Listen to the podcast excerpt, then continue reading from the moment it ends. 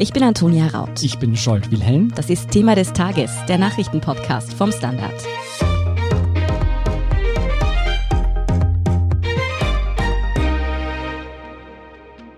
Vertuscht Finanzminister Gernot Blümel etwas? Das ist die große Frage, die seit Wochen den Ibiza-Untersuchungsausschuss beschäftigt. Denn wegen Korruptionsvorwürfen und laufenden Ermittlungen gegen ihn wurde das Finanzministerium vom U-Ausschuss aufgefordert, sämtliche relevanten Akten inklusive E-Mail-Korrespondenz auszuhändigen. Ja, das ist dann zunächst nur sehr zögerlich passiert und jetzt steht der Verdacht im Raum, dass viele potenziell wichtige Dokumente zurückgehalten wurden. Deshalb hat sich nun sogar der Bundespräsident eingeschaltet und das Straflandesgericht Wien mit der Exekution beauftragt. Kurzum kann man sagen, die Staatsaffäre Blümel ist nun endgültig eskaliert. Was die aktuellen Entwicklungen bedeuten und wie es mit den Ermittlungen gegen den Finanzminister jetzt weitergeht, erklärt uns heute Kollege Fabian Schmidt. Und mit Katharina Mittelstädt sprechen wir über die historische Rolle, die Präsident van der Bellen in dieser Causa spielt. Fabian, jetzt hat sich also auch der Bundespräsident in die Causa Blümel eingeschaltet. Wie hat er diesen Eingriff erklärt und was soll das Straflandesgericht Wien nun genau erwirken? Also man muss da ziemlich weit ausholen, um diese ganze Angelegenheit zu verstehen. Wenn ein Urausschuss eingerichtet wird, der bestimmte Vorgänge untersucht, in Ministerien zum Beispiel, dann müssen diese Akten übermitteln. Das ist einmal das Grundlegende. Jetzt hat die Opposition immer wieder Verlangen gestellt an das Finanzministerium, mehr Sachen zu liefern. Das zieht sich eigentlich schon seit dem Herbst so durch. Und zu Jahresbeginn 2021 hat es ihnen dann quasi gereicht und sie haben gesagt, sie wenden sich jetzt an den Verfassungsgerichtshof. Also das ist die Anlaufstelle, um quasi einen Streit zu schlichten zwischen dem Parlament also dem Urschuss und der Verwaltung, also dem Ministerium. So, dann hat der Verfassungsgerichtshof halt verschiedene Argumente angehört und schlussendlich entschieden, dass das Finanzministerium nicht ausreichend begründet hat, warum es gewisse Dinge nicht liefert und hat gesagt, es muss diese Dinge liefern. Also da geht es vor allem um komplette E-Mail-Postfächer von bestimmten hochrangigen Mitarbeitern. Daraufhin hat man überlegt, wie man das umsetzen kann, weil es einfach so eine unglaublich große Datenmenge war und das Finanzministerium behauptet, dass da sehr sensible Daten drinnen waren, also Krankenstände zum Beispiel oder auch rein private Sachen und dass sie das einfach nicht sortieren können.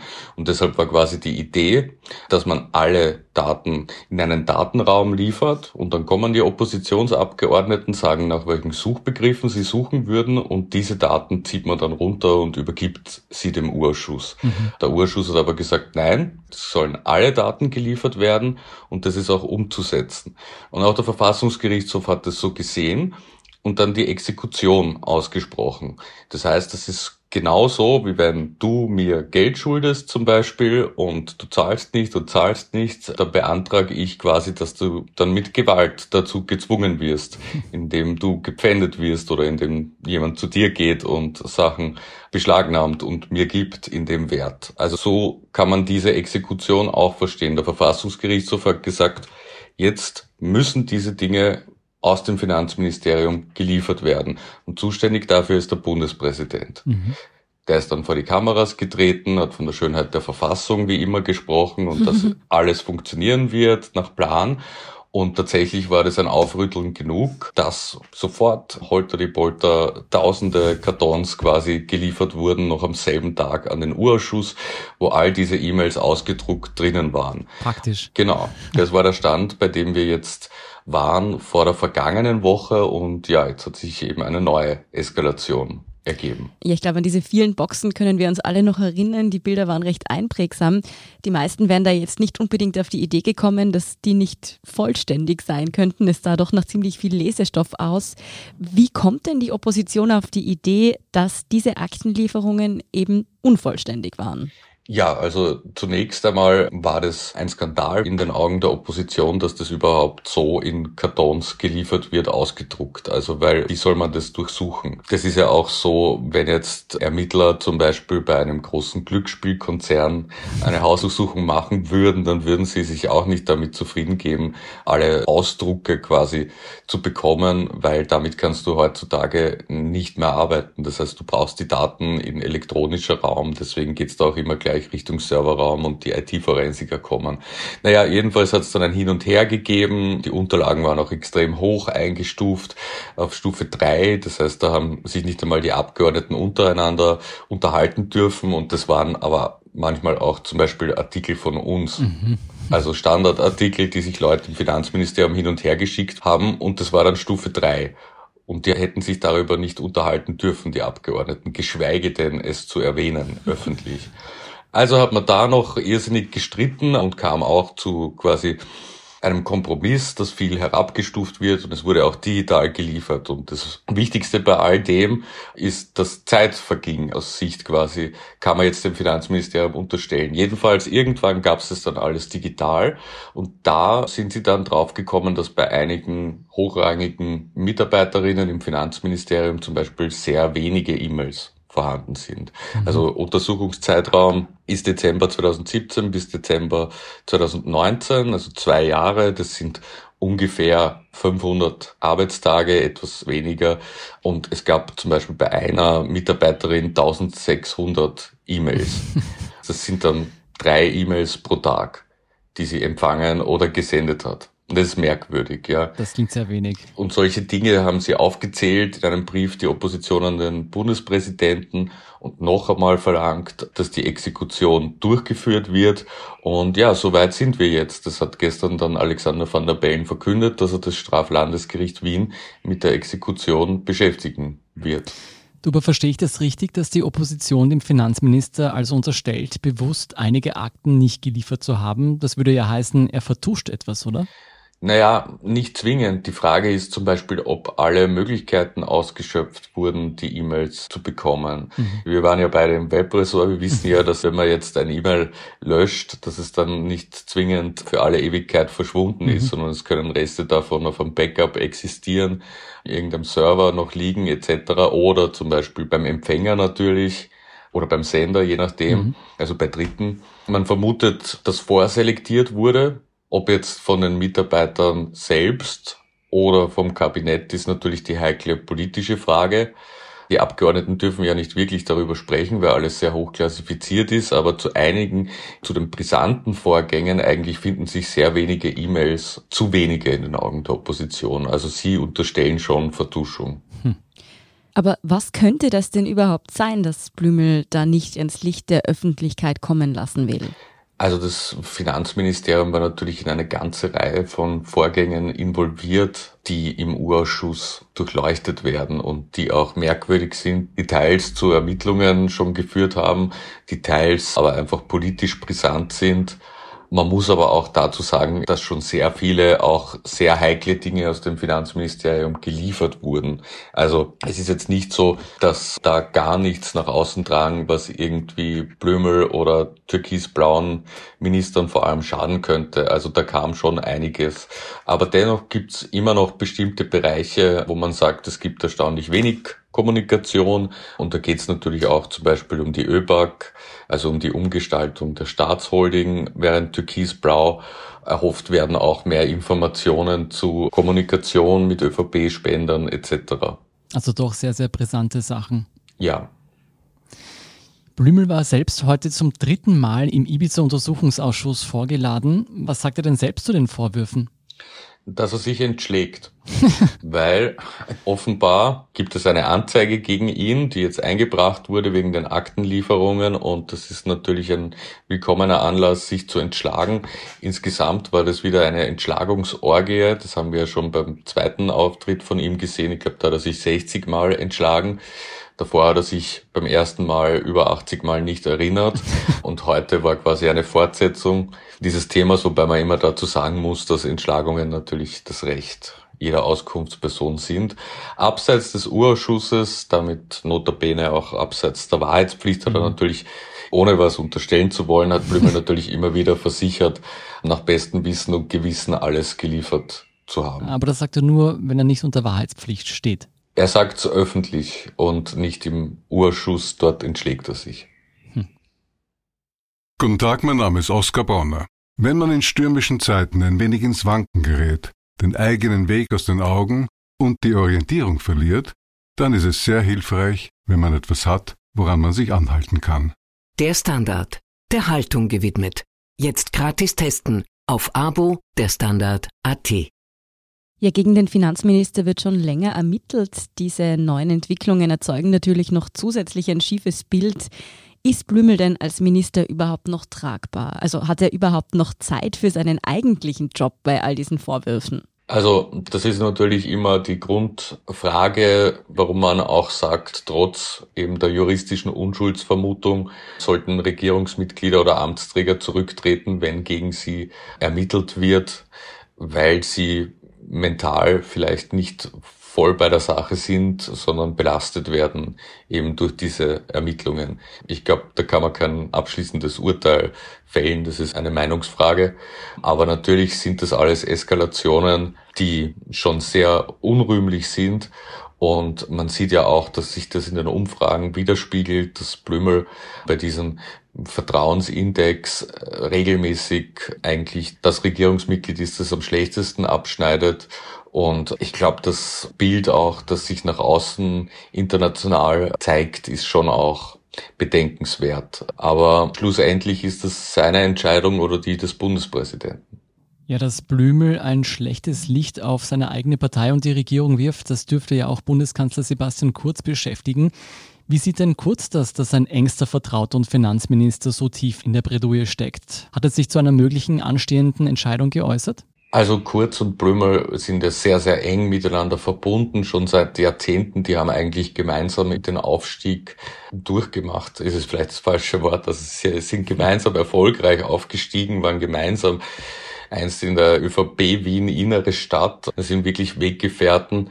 Von dem her glaube ich, dass Sebastian Kurz sehr loyal ist gegenüber Gernot Blümel und umgekehrt. Und gleichzeitig, wenn Blümel geht, dann fällt natürlich auch sehr viel auf Sebastian Kurz zurück. Also dann wird er wohl auch nicht unbeschadet bleiben und mhm. es kann als natürlich Fehlereingeständnis gesehen werden. Andererseits ist die Frage, wie sehr es sich die Regierung leisten kann, also ob es nicht klüger wäre, da irgendeine skandalfreie, sehr kompetente Person ins Finanzministerium zu bestellen. Man hat ja gesehen auch beim Wechsel von Arbeitsministerin Aschbacher zu Martin Kocher, dass das eigentlich eine positive Entwicklung war für die Regierung, aber auch, glaube ich, für Sebastian Kurz als Kanzler angenehm war schlussendlich. Also vielleicht könnte das auch passieren. Geäußert hat er sich dazu nicht. Ja, kehren wir doch mal zurück zu der Causa Aktenlieferungen. Wie geht's hier denn jetzt konkret weiter? Sind die Ermittler des Straflandesgerichts jetzt schon im Ministerium auf der Suche nach den fehlenden Akten? Wie können wir uns diese Ermittlungen jetzt vorstellen? Ja, das ist eine gute Frage. Das ist absolutes Neuland, das da betreten wird. Der Bundespräsident hat den Weg ein bisschen skizziert in einem Brief an den Urschussabgeordneten Jan Kreiner. Da sagt er eben, dass ein Einzelrichter jetzt überprüfen muss an den Speicherorten direkt, welche Daten vorhanden sind, ob diese eben laut Spruch des Verfassungsgerichtshofs zu liefern sind und ob sie, wenn es geht, auch ob sie geliefert wurden und sie dann vorzulegen. Und dafür darf er eine ganze Reihe von Personen heranziehen. Also zunächst einmal Datenforensiker und IT-Fachleute, die also die Server im Finanzministerium prüfen und bearbeiten. Dann, wenn diese Daten alle da sind, sollen diese von Richtern oder in Datenschutzangelegenheiten ausgebildeten Landes- und Bundesbediensteten quasi durchwühlt werden, unter Anführungszeichen, und geprüft. Und ja, bei all dem dürfen auch zur zwangsweisen Durchsetzung Organe des öffentlichen Sicherheitsdienstes herangezogen werden. Aber ich glaube ehrlich gesagt nicht, dass es nötig ist, dass die Polizei sich irgendwo Zutritt verschafft im Finanzministerium. Aber es wäre erlaubt, laut diesem Brief des Bundespräsidenten. Und das ist so der Plan im Groben. Die Frage ist halt, wie sich das alles ausgehen soll. Das ist nämlich eine wirklich gute Frage, denn dieser Urschuss soll ja bald beendet werden und nicht verlängert werden. Könnte sich nicht doch noch eine Mehrheit finden, um eine Fortsetzung dieses Untersuchungsausschusses zu erwirken? Also ich glaube, da schaut es relativ düster aus. Zu uns hat der Grüne Club gesagt, dass das nichts an seiner Entscheidung ändert und dass die Opposition ja jederzeit einen neuen Urschuss einsetzen kann. Das ist aber leichter gesagt, als es tatsächlich in der Realität ist. Weil? Weil die Frage ist, ob der Auftrag, der Exekutionsauftrag nicht automatisch endet, wenn der Urschuss endet. weil das einzige Ziel des Exekutionsauftrags ist es ja, diese Akten zu liefern schlussendlich.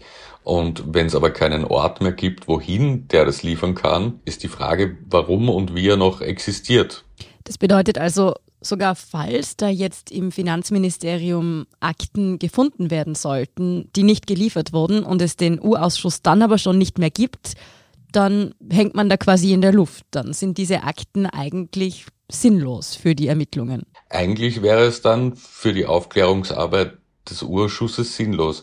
Dann geht sogar noch in eine weitere Eskalation, nämlich könnte es sein, dass wenn dann im Herbst ein neuer Urschuss eingesetzt wird, sagen wir Ibiza 2.0, dass der dann nicht quasi direkt da anschließen kann am Exekutionsauftrag, sondern es gibt durchaus Verfassungsexperten, die sagen, der muss dann beim Verlangen ans Finanzministerium anfangen dass das alles quasi tabula rasa komplett neu startet. Das heißt, man hätte dann wieder den ganzen Weg, dass verlangt wird, dass der Verfassungsgerichtshof entscheidet, dass exekutiert wird, etc. etc. Also das kostet vielleicht sogar Jahre, vielleicht ein Jahr. Also das ist schon von den Grünen sehr lapidar dahingesagt und ist eigentlich eine Art von Ausrede. Also diesen Verweis auf einen neuen Urschuss können sie sich sparen, weil es wird so dargestellt, als würde der dann einfach nach zwei Monaten Pause im September wieder eingesetzt werden und es ginge einfach nahtlos weiter, aber dem ist mitnichten der Fall. Ich nehme mal an, dass einige Experten das jetzt eher bedenklich finden. Hältst du es für möglich, dass die Grünen dann angesichts dieser Debatte doch noch einmal einlenken und vielleicht den U-Ausschuss doch noch verlängern? Also der Bundespräsident hat bei der Exekution das Straflandesgericht ersucht, möglichst bis 15. Juli zu liefern. Ab diesem Stichtag darf der Urschuss dann keine Beweise mehr aufnehmen. Und ich glaube, bis kurz davor wäre eine Verlängerung noch möglich.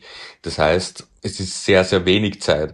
Aber wenn es glaube ich, zumindest Hinweise darauf gibt, dass nicht alle Daten geliefert wurden, dann kann sich die Situation schon wieder drehen. Genauso wie sich die Situation ohnehin jederzeit drehen kann, weil es ist so viel noch unklar. Es ist bei weitem nicht so, dass man zum Beispiel sagen kann, es gibt sicher keine anderen Verdachtsmomente mehr gegen türkisblaue ehemalige Regierungsmitglieder oder aktive Regierungsmitglieder. Es kann jederzeit sein, dass in den Chats, die ja laufend ausgewertet werden, ein neuer Zufallsfund gesichtet wird und die nächste Hausdurchsuchung kommt. Also fix ist nichts, glaube ich, in der österreichischen Innenpolitik. Ja, man darf ja auch nicht vergessen, dass nicht nur der Untersuchungsausschuss der Causa Blümel nachgeht, sondern auch die Wirtschafts- und Korruptionsstaatsanwaltschaft ermittelt. Wie stehen denn diese Ermittlungen mit den aktuellen Vorgängen in Verbindung? Gibt es da neue Entwicklungen? Naja, also es gibt einmal das prinzipielle Überthema, das natürlich Korruption ist, vor allem Korruptionsverdacht in Beziehung zum Glücksspielkonzern Novomatic. Das ist eines der Kernuntersuchungsthemen des Urausschusses, vor allem dann auch noch in Verbindung mit der Frage, ob es einen Deal gab rund um Novomatic, Casinos, ÖBAG etc. Und da hängt Blümel natürlich mit drinnen auch durch dieses gefundene SMS des Novomatic-Chefs an ihn im Juli 2017.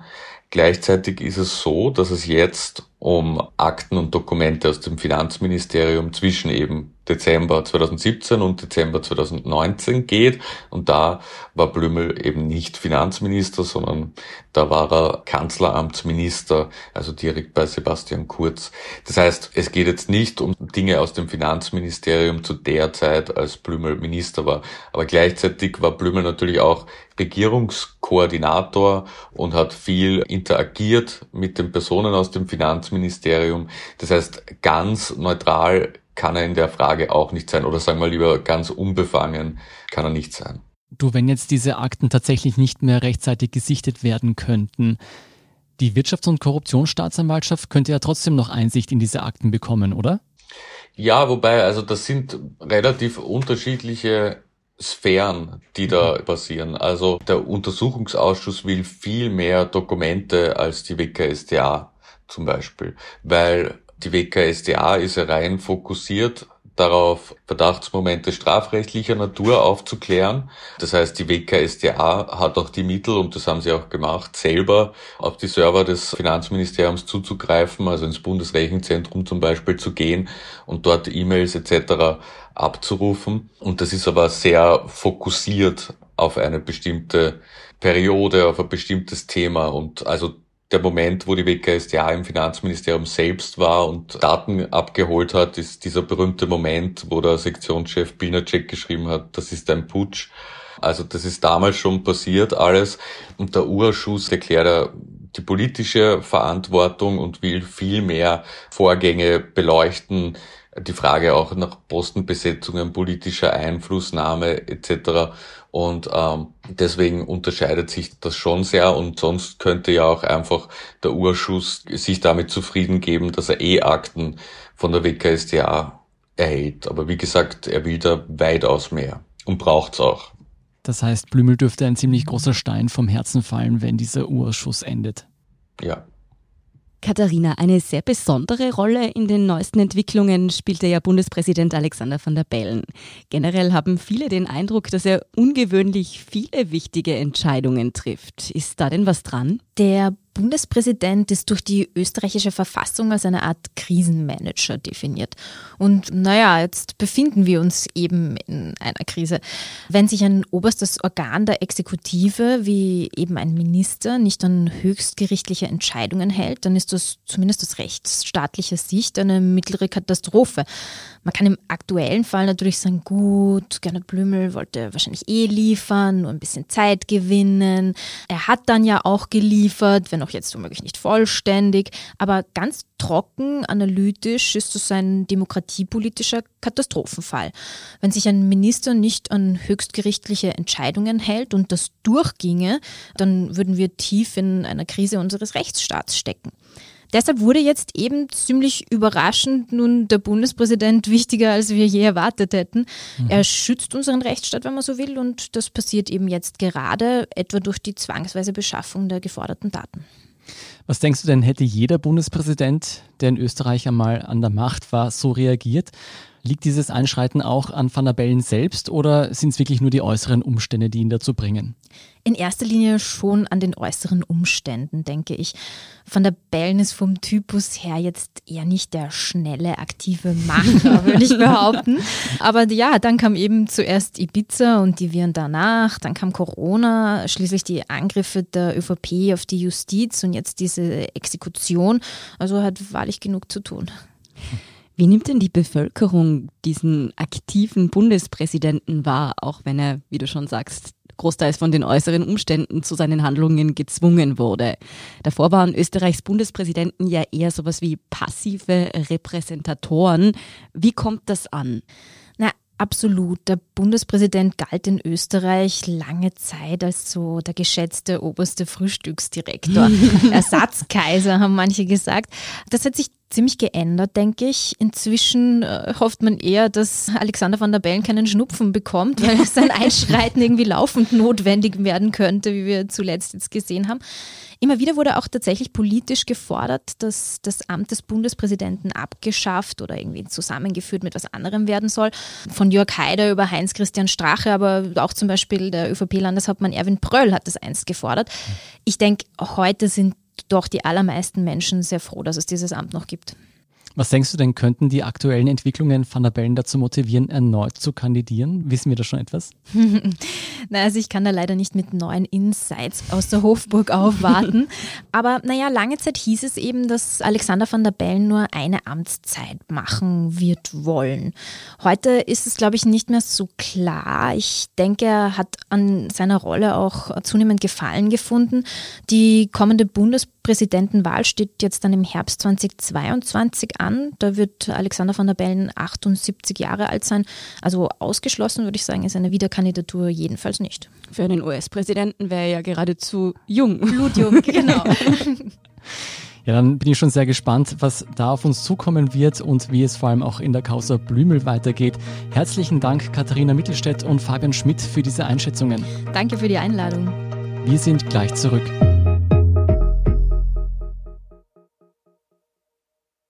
Guten Tag, mein Name ist Oskar Bonner. Wenn man in stürmischen Zeiten ein wenig ins Wanken gerät, den eigenen Weg aus den Augen und die Orientierung verliert, dann ist es sehr hilfreich, wenn man etwas hat, woran man sich anhalten kann. Der Standard, der Haltung gewidmet. Jetzt gratis testen auf Abo der Standard AT. Und hier ist, was Sie heute sonst noch wissen müssen. Erstens, sein Kriminalfall in Frankreich sorgt aktuell weltweit für Aufsehen. Der 40-jährigen Frau Valérie Bacot droht lebenslängliche Haft, weil sie ihren Mann erschossen hat. Bacot war von Anfang an geständig und begründete ihre Tat wie folgt. Bacots Ehemann war zunächst ihr Stiefvater und hatte sie seither jahrelang vergewaltigt. Und ihr Stiefvater hatte sie schließlich zur Heirat gedrängt, weiterhin missbraucht und misshandelt und sie auch zur Prostitution gezwungen. Als sich Bacots Mann dann eines Tages an deren gemeinsamen Tochter herangemacht hatte, erschoss sie ihn. Der Prozess steht aufgrund dieser Umstände im besonderen Interesse der Öffentlichkeit. Viele Menschen, nicht nur in Frankreich, fordern schon jetzt einen Freispruch. Zweitens, die Kryptowährungswelt steht nach einem angeblichen Hack der Börsenplattform AfriCrypt möglicherweise vor dem bisher größten Verlust überhaupt. Wenige Monate nach dem angeblichen Hack sind die Betreiber von AfriCrypt offenbar abgetaucht. Mit ihnen könnten Bitcoin im Gegenwert von rund 3,6 Milliarden Dollar, ca. 3 Milliarden Euro, verschwunden sein. Die Turbulenzen und Merkwürdigkeiten rund um AfriCrypt hatten im April begonnen. Damals hatten die beiden Gründer den Investoren auf ihrer Börse mitgeteilt, dass man gehackt worden sei. Nutzer konnten nicht mehr auf ihre Kryptoassets zugreifen und man bat darum, nicht die Behörden einzubeziehen, da dies die Wiederbeschaffung besagter Assets verlangsamen könne. Doch die Behörden sind bislang ohnehin keine große Hilfe, da Bitcoin und andere Kryptowährungen in Südafrika nicht als Finanzprodukt anerkannt sind, konnte bisher keine offizielle Untersuchung eingeleitet werden. Und drittens, Britney Spears forderte vor Gericht das Ende der Vormundschaft. Bei einer Anhörung warf sie ihrer Familie vor, sie finanziell ausgebeutet zu haben. Ihre Angehörigen hätten ihr Privatleben kontrolliert und sie zu Konzerten und der Einnahme von Medikamenten gezwungen, so Spears. Die Sängerin hatte sich bisher selbst kaum zu dem Rechtsstreit geäußert. Nun verlangte sie erstmals wieder komplett selbst über ihr Leben verfügen zu dürfen. Allerdings ist noch nicht bekannt, ob die Sängerin formell einen Antrag auf Beendigung der Vormundschaft erreichen wolle. Britney Spears Vater hat seit einem Zusammenbruch 2008 die Vormundschaft über die Sängerin und verwaltet ihr Vermögen, das etwa 60 Millionen Dollar betragen soll. Seit einigen Jahren wurde die Vormundschaft über Spears private Belange von einer gerichtlich bestellten Betreuerin geregelt. Die nächste Anhörung vor Gericht ist für Mitte Juli angesetzt. Mehr zu den Entwicklungen in diesem Rechtsstreit und natürlich das weitere Weltgeschehen finden Sie wie immer auf der Standard.at. Um keine Folge von Thema des Tages zu verpassen, abonnieren Sie uns bei Apple Podcasts oder Spotify. Helfen können Sie uns mit einer 5-Sterne-Bewertung und wenn Sie uns über Apple Podcasts hören, neuerdings auch mit einem Apple Premium-Abonnement. Ja, für 3,99 Euro im Monat können Sie direkt unsere Arbeit unterstützen und Sie hören alle aktuellen und künftigen Folgen von Thema des Tages und auch von unserem Schwesterpodcast Besser Leben ohne Werbung. Wenn Ihnen unsere Arbeit gefällt, dann freuen wir uns außerdem natürlich über eine nette Rezension. Verbesserungsvorschläge und Themenideen nehmen wir auch immer gerne entgegen und zwar am besten an podcast.derstandard.at.